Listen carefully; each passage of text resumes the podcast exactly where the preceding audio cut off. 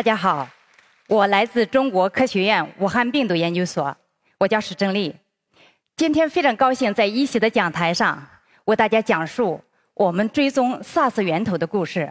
那么 SARS 呢是严重急性综合症的英文简称，在我国呢也称为非典型性肺炎，简称非典。那么 SARS 已经过去十五年了，为什么我们还要讲 SARS 的故事？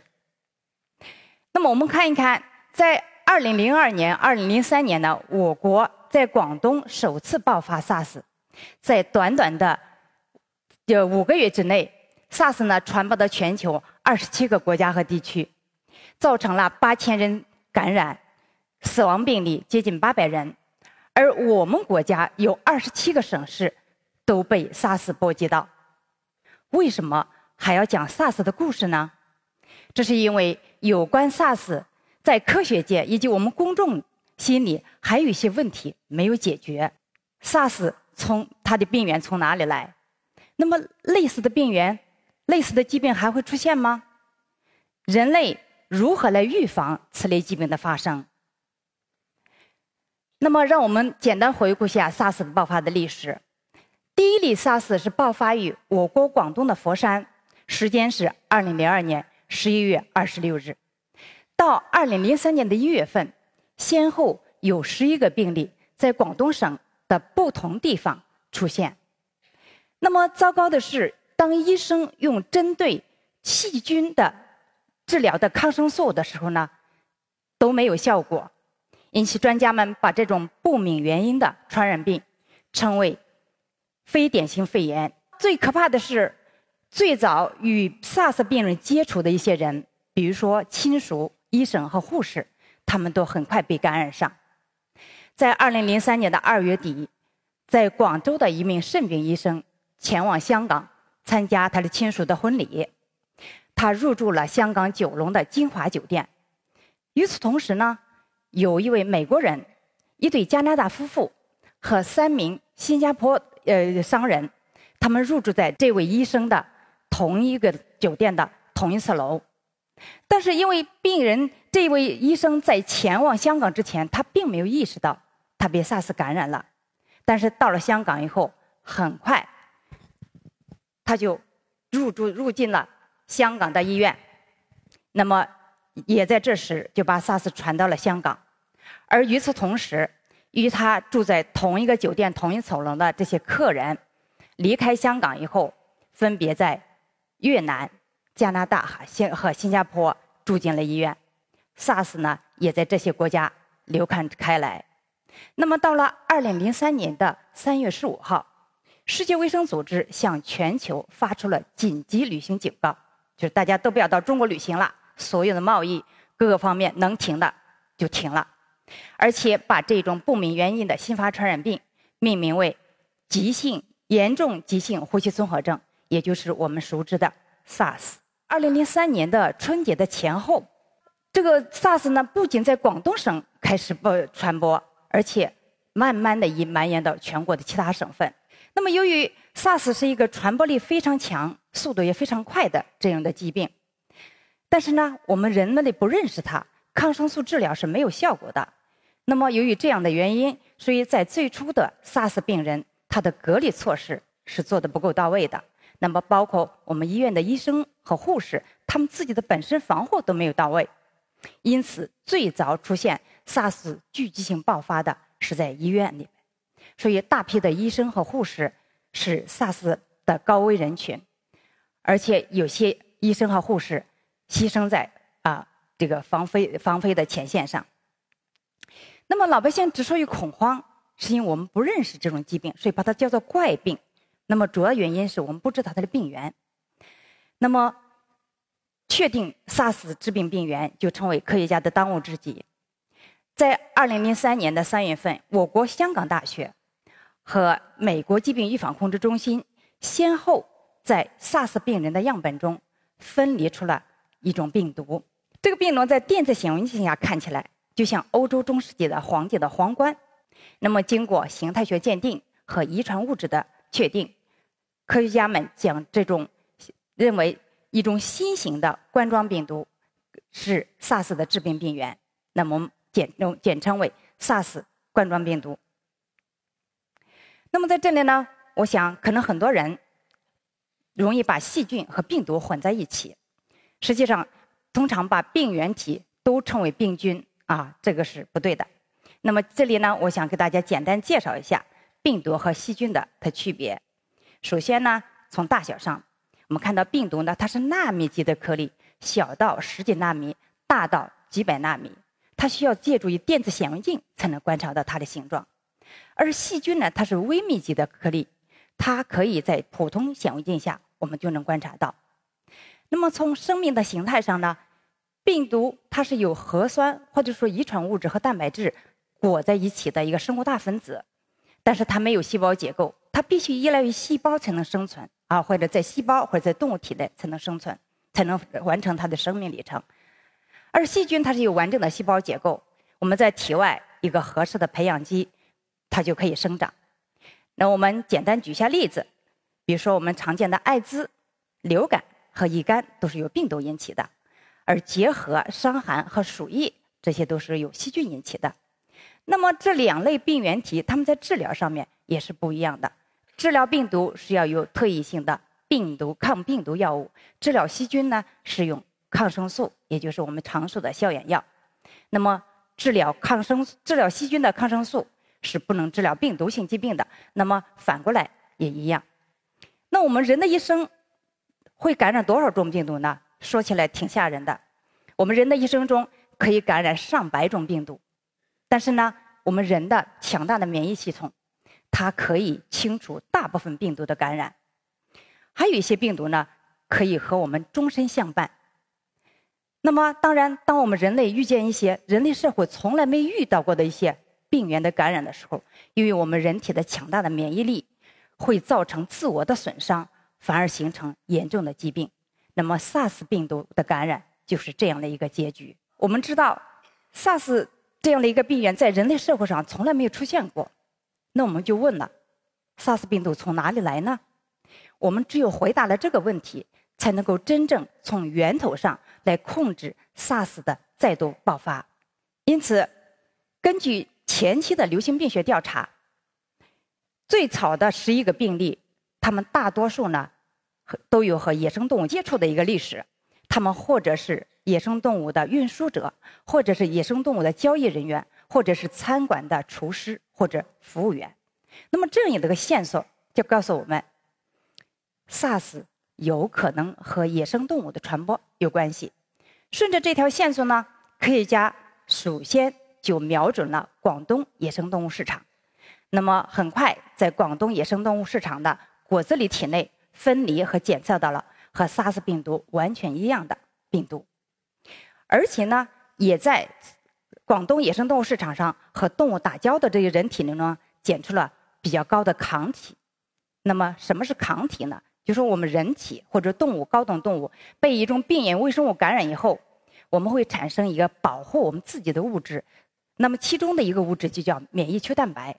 这个免疫球蛋白呢，可以在动物和人体内存在数月、数年或者十几年。所以我们通过检测它的抗体，就可以知道这些人类。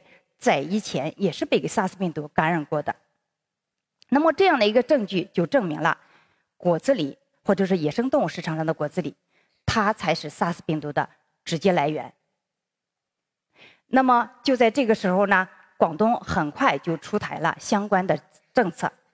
二零零四年的年初，广东省发布了一条禁令，全面捕杀野生动物市场的果子狸，取缔野生动物交易，关闭。野生动物市场，那么这样的一个政策呢，对 SARS 病毒的有呃后期的传播呢，起到了非常关键的控制它的传播，起了非常关键的作用。那么这样是不是说我们 SARS 的溯源就大功告成了呢？我们就可以完全可以把 SARS 就换翻篇了呢？那当然不是。那么如果我们对一个新发的一个动物源病毒，像 SARS 这样的从动物来的病毒，我们要必须找到它的源头。它的源头，我们学术上称为叫自然宿主。什么叫自然宿主呢？在自然界有一类动物，它长期携带于病毒，但是它本身并不发病。自然宿主和病毒和平相处，病毒很好的在自然宿主中长期的进化、长期的变异。那么，这个自然宿主就像这一类病毒的一个蓄水池，在市场上的果子狸里找到了 SARS 病毒。那么，果子狸是不是它的自然宿主呢？或者是说，它是不是它的真正源头呢？那么，我们知道，科学家在野生动物市场上发现了病毒，那么后续呢，也在全国各地养殖场的果子狸，包括野生捕捉的果子狸体内，都去做这方面的调查。结果呢，他们并没有在养殖场的果子狸或者野生捕捉的果子狸体内呢，没有检测到 SARS 病毒的这样的一个强烈的证据。那么这些结果就说明呢，广东野生动物市场上的果子狸，它是 SARS 病毒的直接来源不假，但是它还不是它的源头。那么它的源头，也就是自然宿主，是其他动物。那么 SARS 的源头之谜还没有解开。受这个与这个源头之谜的这个驱动，二零零四年，我和我的团队开始了寻找 SARS 病毒自然宿主的里程。那么，自然界有很多动物，我们要找这样的自然动物，大海里捞针怎么找？我们总得有一个大致的目标。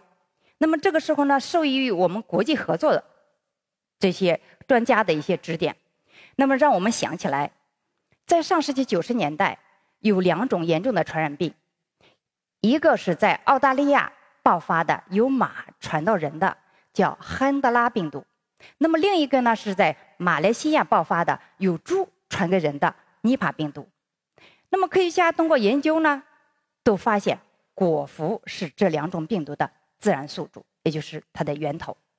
因此，我们想，SARS 的自然宿主会不会是蝙蝠呢？首先，我们在这里介绍一下蝙蝠是什么样的动物。那么在分类学上，蝙蝠属于异手目。它种类呢，大概有一千两百多种，仅次于啮齿类动物。蝙蝠呢是唯一能飞行的哺乳动物，进化历史长达五千万年。大多数蝙蝠呢是希望群居在一起生活的，少则几百只，多则上万只，而且在分布范围除了北极和南极以外都有分布。那么最重要的和我们研究相关的，也就是蝙蝠还携带了多种病毒，但它本身并不发病。那么从食性上，我们分类蝙蝠呢，它分为吃水果的蝙蝠，那么就是个体比较大，那么只主要分布在热带地区。那么另外一种呢是吃虫子的蝙蝠，个体比较小，分布范围呢遍布全球。那么受我们前边两种这个传染病它自然宿主的一个启发，我们想，我们首先目标就瞄准在我国广东和广西的果蝠身上。所以，二零零四年，我们首次采样就采集了广东和广西的果蝠，把这样品取回来以后，在实验室进行它的遗传物质的检测，结果八个月下来，什么也没发现，可想我们的沮丧。这也就是做科研的一个很艰苦的地方，有可能你做了很长时间，什么都没有。那么在这个时候呢，我们要做一个抉择，是去还是留？我们是不是继续做？如果继续做了，我们想我们的研究策略一定要做些改变。那么这时候呢，正好我们隔壁的实验室，他们有人在做 SARS 病毒抗体的检测，他们有一个试剂盒。那我们说，那我们是不是先可以去找一找有哪些蝙蝠群体被 SARS 病毒感染过？我们如果发现它的抗体，那么然后我们再缩小范围去找 SARS 病毒的一个源头。那么结果呢，我们就在。广西和湖北的三种菊头蝠体内发现了 SARS 病毒的抗体，我们顺藤摸瓜，又在这个三种蝙蝠体内呢检测到了一冠冠状病毒。那么这个冠状病毒和 SARS 病毒是有一定的亲缘关系。由于在分类学上，蝙蝠里边检测了出来冠状病毒和 SARS 病毒属于同一个种，所以我们称为蝙蝠 SARS 样冠状病毒。那么这个工作呢，很快就发表在2005年的科学杂志上面。这个工作可以说是我们寻找 SARS 源头的一个重要的里程碑事件，它指引了或者说它支持了我们的假设，蝙蝠可能和 SARS 的源头有关系。那么我们在仔细比较以后呢，才发现，我们2005年发现的蝙蝠 SARS 样冠状病毒呢，和 SARS 病毒还是有一定的差距。那我们打个比方说，它是它的亲属，但不是直系亲属。那么关键的差别在哪里呢？在于病毒表面上的一个像凸起的这个颗粒这样的一个蛋白。这个颗粒蛋白就像我们每个人每个房间的钥匙。那么这个钥匙不一样，我们就不同的钥匙是开不不能开同一把锁。那么也就是说，我们发现的蝙蝠 SARS 样冠状病毒，它和 SARS 病毒还有距离，而且它不能感染人。那么这个工作我们还要继续下去，在后续的几年内呢，我们持续在全国各地找，因为没有目标，也不知道它的分布在哪里，所以基本上是有蝙蝠的地方，我们都去找。所以我们的祖籍遍布了我们国家的二十八个省市。那么大家可以有想去问问，说你这个天天去采蝙蝠，这个这个科研工作是个什么样的体验呢？蝙蝠呢，一般都是生活在比较安静的地方啊，山清水秀的地方。还有，但是大多的地方呢，它的地形是比较险峻的，大多数时候是没有路，我们要自己翻山越岭，自己来开路。那么有的时候呢，蝙蝠里边的洞很大，但是洞口非常小，所以我们要爬着进去。所以呢，我们这样的工作呢，对我们的团队的人员的一个身体素质，包括我们的体型，哈，我这么瘦啊，是有要求的，要不然就爬不进去。因为蝙蝠是一个夜行动物，如果我们需要捕捕捕捉它的话，需要在晚上它出洞觅食的时候张网，然后张了网了以后呢，我们就把蝙蝠要轻轻的拉下来，拉下来以后呢，我们就要很快的取样，因为我们取了样要把它放掉，所以说我们要连续的工作，经常呢我们会工作到凌晨的一两点，早上起来呢，我们还要到蝙蝠洞里面去捡它的粪便。啊，这个是我们一个呃，我们采取的一个没有侵害的，就是我们不用去抓蝙蝠，就直接这个在这个洞下边捡它的粪便来做病毒的检测就可以了。那么当然也有大家可说，这个你们这个照片怎么穿这么多衣服，是不是很吓人的？有的像生化武器那种装饰。但实际上呢，我们我可以告诉大家，蝙蝠虽然携带很多病毒，但是它直接感染人的机会其实是很小的。只有在什么时候我们才会增加我们的防护呢？那一般都是，比如说这个洞里蝙蝠太多，你进去的时候就很多这个沉沉默，那么进入我们吸入我们吸肺部以后会不太舒服，所以我们就会增加一些我们的防护。那大多数时候呢，我们就采取一些简单的防护就 OK 了。当然呢，我们刚才说了，蝙蝠去的地方都是很安静的地方，山清水秀。那么。和也和也去了很多我们这个呃这个美丽的地方，比如说像张家界啦，啊西双版纳啦，云南这些地方。我们最远的地方到了西藏的这个林芝。当然，更多的地方呢是一些名不经传的一些小洞，啊，那么当然这些美丽的风景呢也会给我们疲劳的生活增加一些乐乐趣。那么这样呢就坚持到了二零一一年，那我们偶然的一个机会。就在云南一个洞里边的分离，并检测到了和 SARS 病毒高度同源的，我们可以说是 SARS 病毒的直系亲属这样的一株蝙蝠 SARS 样冠状病毒。那不仅分析了它的遗传物质，同时呢，我们也发现这株病毒呢和 SARS 病毒有很多相似的地方，除了它的进化关系近，而且它的功能上面也非常近。那么这样的一个结果呢，就更加证实了我们原来的特推测，就是。SARS 它是来源于蝙蝠，当然我们并没有停止这个工作，因为这个洞我们发现了它的最这个亲的这个直系亲属以后呢，我们就持续在这个洞里坚持了五年的监测，每年取样两次，结果在这个洞里发现了十多株不太就是各不同类型的 SARS 样冠状病毒。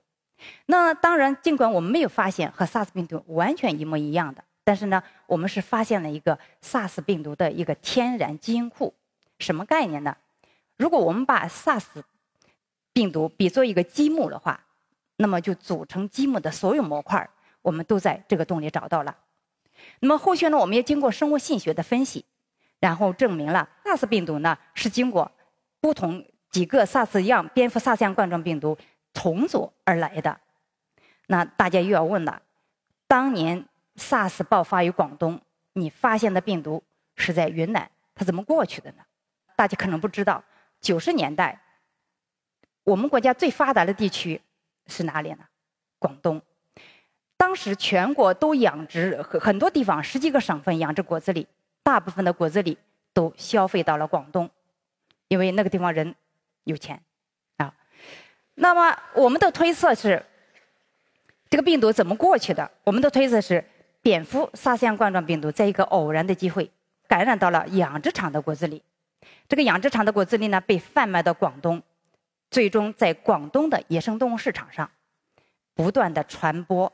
变异，最后产生出了一个能够感染人，并且在人间传播的 SARS，这就是我们推测的 SARS 的一个整个生态传播链。那么，尽管我们这么多年也找了这么多病的 SARS 也没有再来了，但是呢，实际上在自然界，这种和 SARS 相近的这些病毒其实还是存在那里的。